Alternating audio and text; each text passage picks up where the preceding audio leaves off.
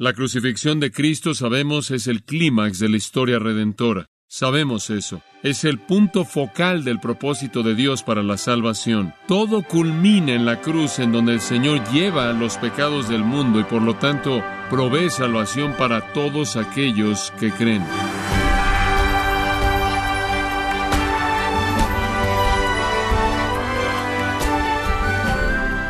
Que nos acompañe hoy en su programa Gracias a vosotros con el pastor John MacArthur. Despreciado, herido y afligido, así es como la Biblia describe el dolor agonizante que Jesús tuvo que soportar en la cruz. Pero ¿cuál es el énfasis que encontramos en las Escrituras concerniente a este evento? ¿Y qué verdades nos pueden ayudar a profundizar en nuestra adoración durante esta semana y para el resto de nuestras vidas? Hoy, el pastor John MacArthur, en la voz del pastor Luis Contreras, contestará estas preguntas al meditar en el relato de Mateo acerca de la crucifixión en la serie El asesinato de Jesús en gracia a vosotros. Pasamos en nuestras Biblias al capítulo 27 de Mateo. Llegamos a una sección que va del versículo 27 al 44, conforme examinamos la crucifixión del Señor Jesucristo. La crucifixión se originó en Persia y se originó a partir de la circunstancia más extraña. Los persas tenían una deidad llamada Ormuzd, O-R-M-U-Z-D, y Ormuzd era el dios que consideraba que la tierra era sagrada. Y entonces cualquier persona que era ejecutada necesitaba ser levantada por encima de la tierra no fuera que la persona, al ser ejecutada debido a su maldad, contaminara lo sagrado de la tierra. Y entonces los persas diseñaron una crucifixión como una manera de suspender a una persona por encima de la tierra en la ejecución. Y pasó de los persas a los cártagos, y de alguna manera los romanos la adoptaron de algunos que estaban en Cartago, y la usaron, digo, los romanos la usaron de manera extensiva a partir de lo mejor que podemos asegurar en la época de Cristo y alrededor de la época de la ocupación romana de Israel, los romanos crucificaron por lo menos a treinta mil judíos. Y lo hicieron por todas las carreteras para advertirle a la gente lo que le sucede a alguien que viola la ley romana. Ilustraciones vívidas de la insensatez de ir en contra de Roma. Y entonces iban a llevar a otra víctima a la crucifixión. Siguieron el procedimiento normal. El versículo 32 simplemente dice, cuando salían, y de nuevo Mateo en cierta manera se salta algunas cosas. Cuando Mateo dice cuando salían, él se está refiriendo saliendo de la ciudad porque la ejecución siempre tenía que ser afuera de la ciudad. Los judíos nunca la toleraban en su ciudad. Esa era parte de la ley levítica. La ejecución siempre tenía que ser afuera de la ciudad. Y esa, claro, es la razón por la que en Hebreos 13, 12 y 13 dice que Jesús sufrió el menosprecio y murió afuera de la puerta, porque la ejecución se llevó a cabo afuera de la ciudad. Y entonces él salió de la ciudad. Y hallaron a un hombre. Vamos a detenernos ahí por un minuto.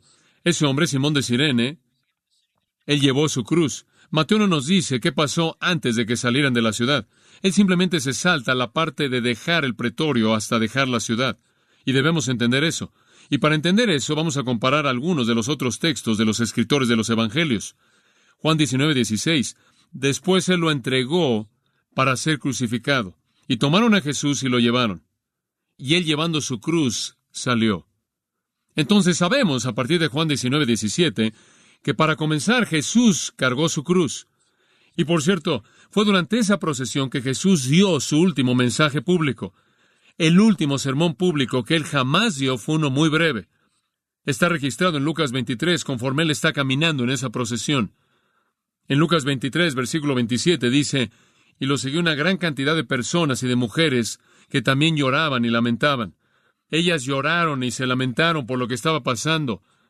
Pero Jesús, volviéndose a ellas, les dijo, y aquí vino su último mensaje, Hijas de Jerusalén, no lloréis por mí, sino lloréis por vosotras y por vuestros hijos, porque he aquí, días vienen en los que dirán, Bienaventuradas son las estériles y los vientres que nunca dieron a luz, y los pechos que nunca dieron de comer. Ahora ese es algo que ninguna madre judía jamás imaginaría que alguien dijera. Jesús dice, más vale que lloren por ustedes mismas y sus hijos, porque viene el día en el que ustedes desearán no tener hijos. De hecho, el versículo 30, comenzarán a decirle a las montañas, caed sobre vosotros y a los montes cúbrenos. Van a tener un juicio tan aterrador que querrán que no tuvieran hijos para que no fueran matados delante de sus ojos mismos. Y después Él les da un pequeño proverbio en el versículo 31. Porque si al árbol verde le hacen estas cosas, ¿qué será hecho en el seco? ¿Qué quiere decir con eso? Él es el árbol verde y el pueblo de Jerusalén es el árbol seco. Si los romanos le hicieron esto a él, quien es inocente, ¿qué le harán a los judíos que son culpables? Él es un árbol verde. Él ni siquiera encaja con el proceso de ser incendiado. Usted ni siquiera lo usa para quemar algo. Los judíos son un árbol seco y deben ser quemados. Esa es su implicación. Ustedes queman madera seca, no madera verde. Lo que él está diciendo es que si los romanos queman un árbol verde, esto es uno inocente, uno que no es apto para ser quemado, ¿qué les harán a ustedes que son culpables, que han tenido insurrección tras insurrección en contra de ellos?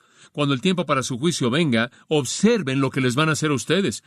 Si ellos me están haciendo esto a mí como un hombre inocente, ¿qué les van a hacer ustedes como los culpables?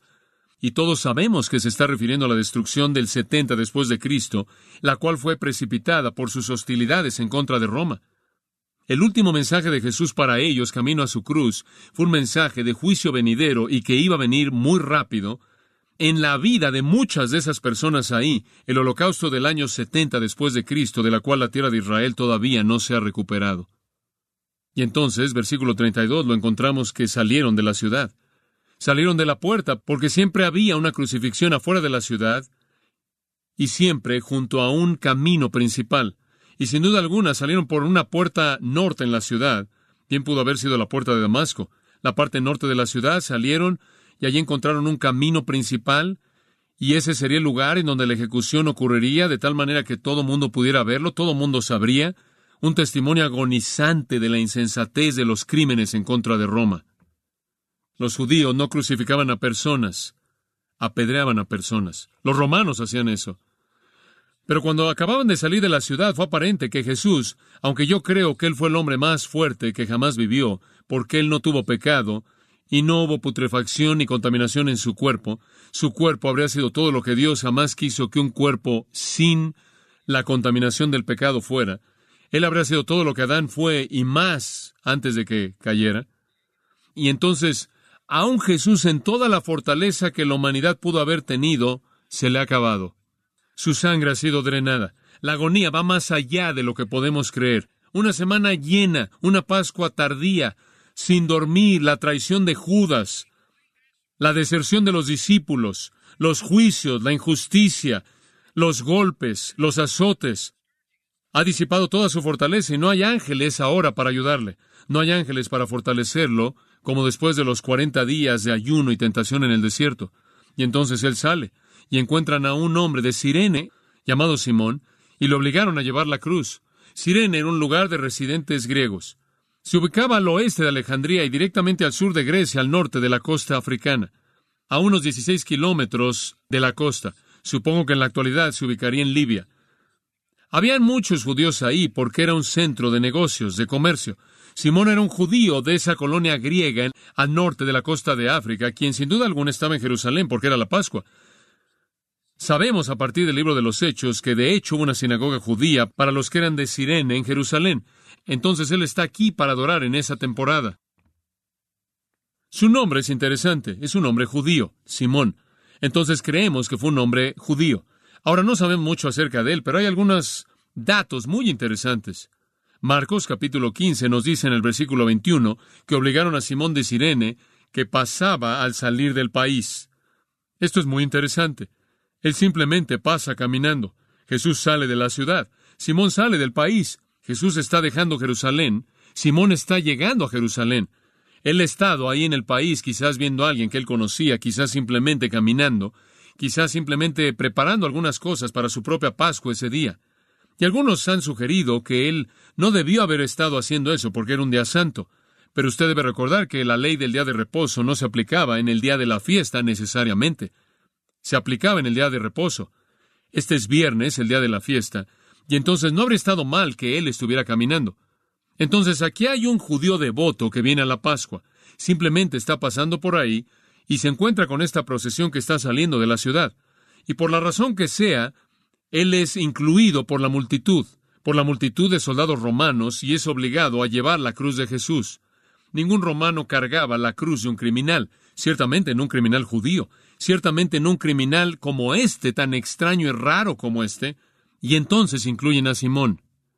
Y después nos dice de manera interesante en Marcos 15:21 que él era el padre de Alejandro y Rufo. Ahora, al principio pensamos que eso quizás no tenga importancia. Sabemos eso, esa es una designación interesante. Alejandro y Rufo, nombres griegos. Él le puso a sus hijos nombres griegos. Eso no es raro, es muy común, especialmente si él vivió en una región que no era Israel. Como él, quien vivió en la costa norte en una comunidad griega. Pero ¿quiénes son estos dos y por qué son identificados? Bueno, usted debe recordar esto.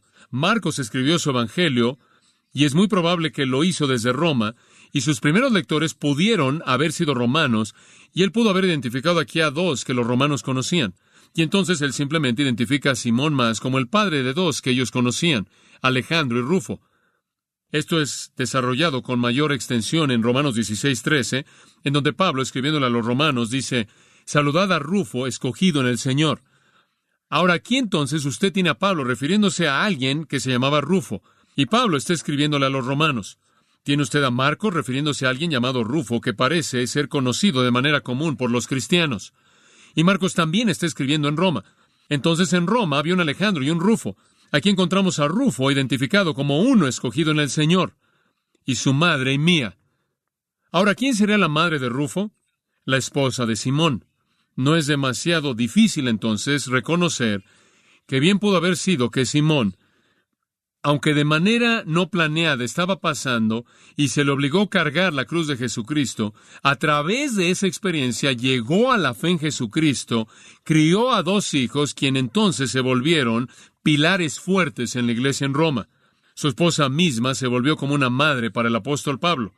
Entonces lo que comenzó como un acto obligatorio se volvió el medio de su conversión. Y me gusta pensar que de hecho ese es el escenario, y entonces cuando lleguemos al cielo vamos a conocer a Simón de Sirene junto con su esposa y sus hijos. ¿No sería eso una manera apropiada en la que el Señor revertiera las cosas? Después el versículo 33.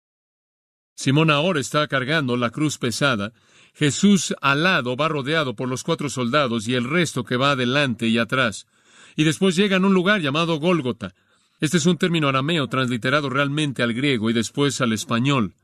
Significa lugar de la calavera, lugar de la calavera, el lugar de una calavera. En Lucas 23:33, Lucas lo llama una calavera y usa la palabra cranion, de la cual obtenemos la palabra cráneo. Y la Vulgata Latina tradujo eso calvario, el cual es el término en latín para cráneo. Entonces obtenemos Calvario de este, debido a la traducción de la Vulgata latina de la palabra griega cranium o cranion. Concluimos entonces que este es un lugar, no como algunos han sugerido, en donde se encontraban cráneos por todos lados en el suelo, de lo contrario habría sido llamado el lugar de los cráneos, plural. Además, usted sabe esto con seguridad. Los judíos no iban a permitir que hubiera un lugar en donde muchos huesos estaban ahí por todos lados encima del suelo, lo cual era la antítesis de su toleración. Entonces era llamado lugar de una calavera, o lugar de calavera, porque tenía la forma de eso. Hay un lugar en la actualidad, y he estado ahí en varias ocasiones, y algunos de ustedes también han estado ahí. Se cree que es el lugar de una calavera, y todavía se ve como una calavera, se parece mucho a una calavera. Está allá afuera en la parte norte de la ciudad de Jerusalén. Está ahí junto a una carretera principal. De hecho, adelante de ese lugar hay una estación de autobuses árabe, literalmente llena de autobuses, que están echando mucho humo y que van ahí por ese lugar del Calvario. Usted puede estar ahí en el jardín en donde está la tumba del huerto, y hay una roca que está arriba del monte, no está muy lejos en absoluto, se ve como una calavera, y yo creo que es una indicación precisa del lugar donde Cristo fue crucificado no tanto en la parte de arriba como enfrente del lugar, ahí junto al camino, conforme toda persona que va pasando podría verlo. Y entonces, cuando ellos llegaron a Gólgota, el lugar de una calavera, comenzaron el procedimiento que comenzó con darle vinagre a beber. De hecho, el texto en el griego dice vino, oinos, le dieron vino a beber, mezclado con hiel. Ahora, hiel simplemente es un término general refiriéndose a algo que es amargo. Y si usted fuera a leer el Evangelio de Marcos, Marcos dice que lo amargo que le dieron era mirra. Y la mirra es una especie de narcótico vegetal que era colocado en el vino como una manera de calmar a la persona. Este es un recordatorio del Salmo 69-21 en el cual el salmista dice, también me dieron algo de hiel. Entonces, aquí hay un vino con droga. Marcos nos dice que la droga que usaban era mirra. Supuestamente adormecía a la víctima. Y entonces, desde el punto de vista de los soldados, sin duda alguna, ese adormecimiento por parte de ellos no era un acto de misericordia, realmente no les importaba si el paciente sufría o si la víctima sufría. Digo, no estaban tratando de tratar a esta persona con amabilidad, o para comenzar habrían estado en el trabajo equivocado. Les acomodaba porque de otra manera pudo haber sido difícil el clavar cuatro clavos en los miembros de alguien si no hubieran estado adormecidos hasta cierto punto. Como consecuencia, en ese mismo momento, habría sido propicio para ellos el que de alguna manera adormecieran a la víctima. Ahora eso es desde su punto de vista, pero observe esto, aquí hay algo fascinante. Mientras que desde el punto de vista de los soldados simplemente era un acomodo para el proceso de la crucifixión, sabemos a partir de la historia que esto era realizado por una asociación de mujeres ricas en Jerusalén. Ellas proveían esto desde su punto de vista para facilitar o para aligerar el dolor y lo hacían en una conexión directa, de acuerdo con lo que sabemos a partir de la enseñanza judía antigua, como un reflejo directo de Proverbios 31, queriendo cumplir lo que dice en Proverbios 31.6. Dad bebida fuerte a aquel que está listo para perecer y vino a aquellos que tienen corazones pesados. Ellos querían, supongo, en un sentido ser mujeres de Proverbios 31. Y a partir de la bondad de su corazón, el prestar ese servicio que se demandaba en Proverbios 31.6 a una víctima que estaba en la peor de todas las situaciones. Y entonces las mujeres ricas salían, las mujeres ricas trataron de darle a Jesús esto para que su dolor pudiera ser aliviado. Dice que después de haberlo probado, no quiso beberlo. Lo probó y no lo bebió. Lo colocaron en su boca, no lo bebió. Lo escupió. Y la razón es que él mismo dijo en Juan 18:11, ¿No beberé la copa que mi Padre me da? Él no iba a beber esto. Él no iba a adormecer ninguno de sus sentidos. Él iba a ir a la cruz para soportar el dolor completo de todo. Y después sucedió. Versículo 35. Cuando le hubieron crucificado, repartieron entre sí sus vestidos echando suertes. Y leí eso otra vez esta semana y dije, hombre, eso pasó así de rápido. Digo, no hubo drama, no hubo fanfarreas, no hubo un amartilla este clavo y amartilla el siguiente clavo. No hay adjetivos aquí, no hay descripción, no hay descriptivo, no hay nada, no hay clamores de dolor, no dice nada. Lo crucificaron.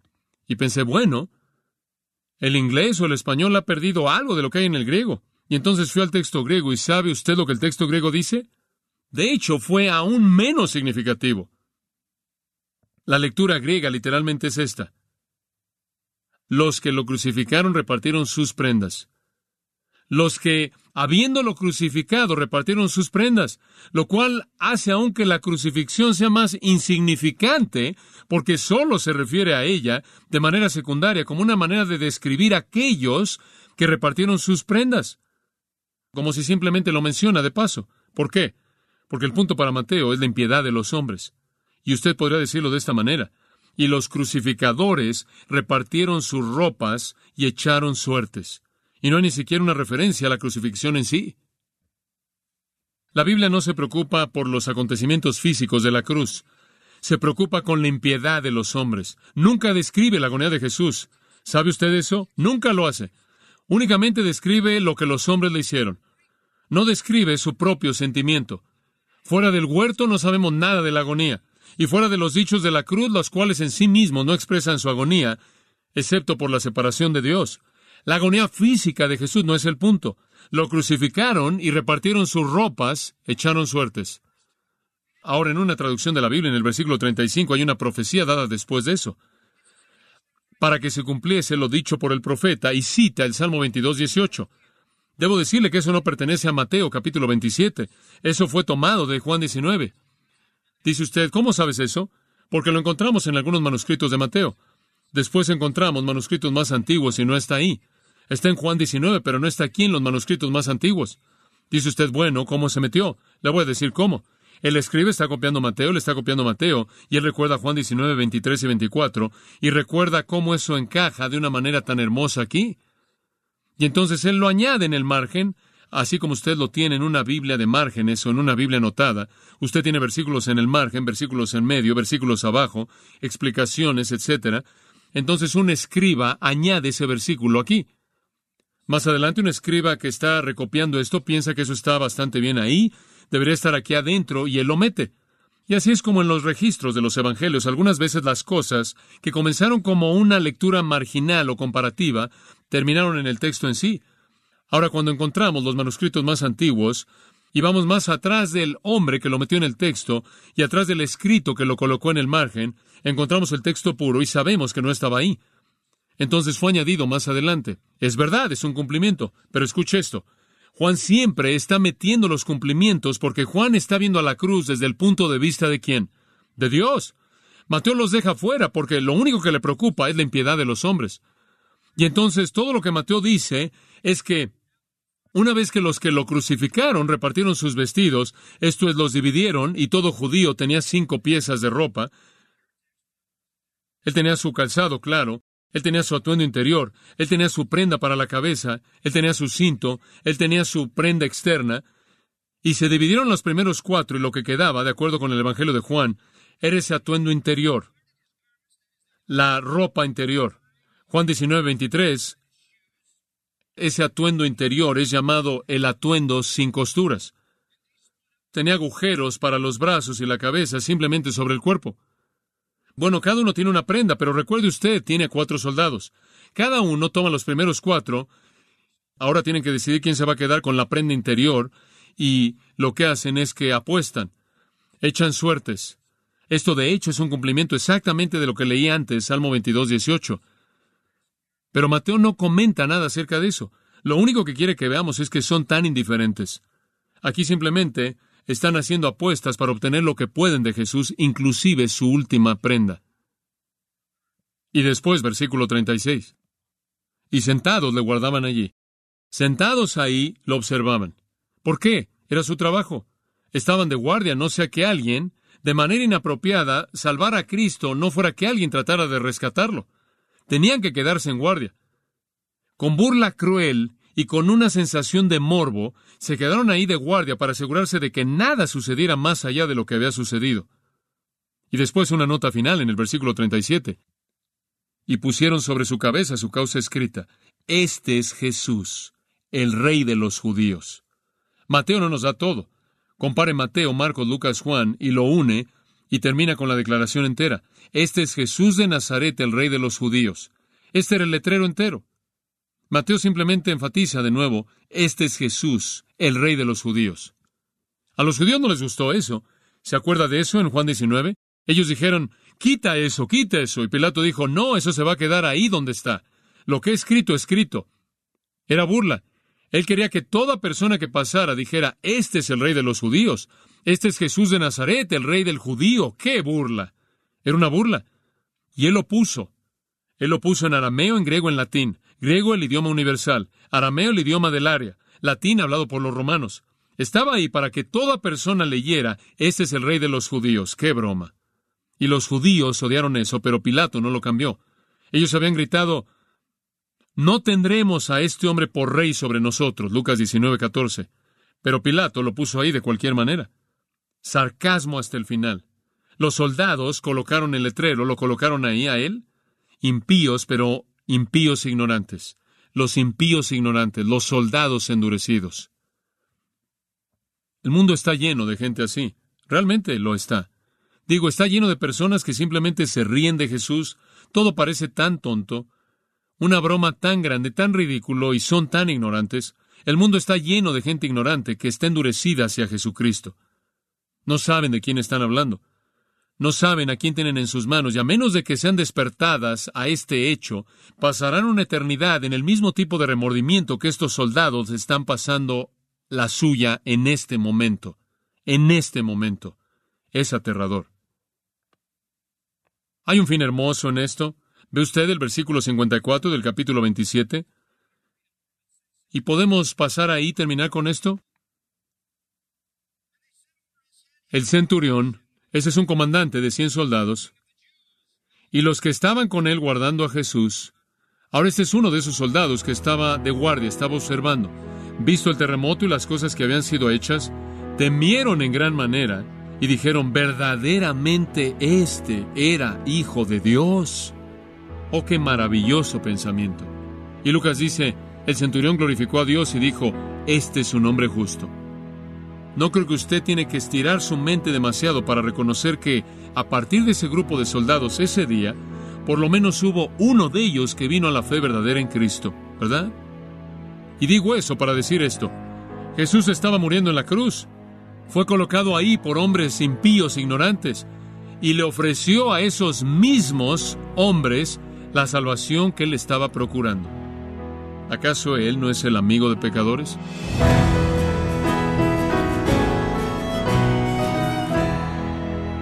De esta manera el pastor John MacArthur nos ayudó a entender cómo la crucifixión cambió la historia de la humanidad para siempre.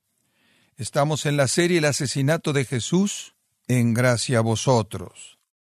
Estimado oyente, quiero recomendarle el libro Difícil de Creer, en donde John MacArthur hace una crítica a la tendencia moderna de alterar el Evangelio a fin de complacer los caprichos y deseos del mundo, al explicar el Evangelio bíblico y el costo que conlleva, adquiéralo en la página gracia.org o en su librería cristiana más cercana. Y le recuerdo, como ya es costumbre, que puede descargar todos los sermones de esta serie El asesinato de Jesús, así como todos aquellos que he escuchado en días, semanas o meses anteriores, animándole a leer artículos relevantes en nuestra sección de blogs, ambos en gracia.org. Si tiene alguna pregunta o desea conocer más de nuestro ministerio, como son todos los libros del pastor John MacArthur en español, o los sermones en CD, que también usted puede adquirir, Escríbanos y por favor mencione la estación de radio por medio de la cual usted nos escucha en gracia a vosotros. Es importante conocer no solo el país y ciudad de donde usted nos escucha, sino también la radio. Para quienes contactan nuestro ministerio por primera vez, pueden solicitar una copia del mensaje de promoción sin costo alguno, un mensaje por oyente únicamente. Si usted vive en los Estados Unidos o Puerto Rico, escríbanos a Gracia Vosotros, P.O. Box 4000, Panorama City, California 91412. O puede escribirnos a través del siguiente correo electrónico radio arroba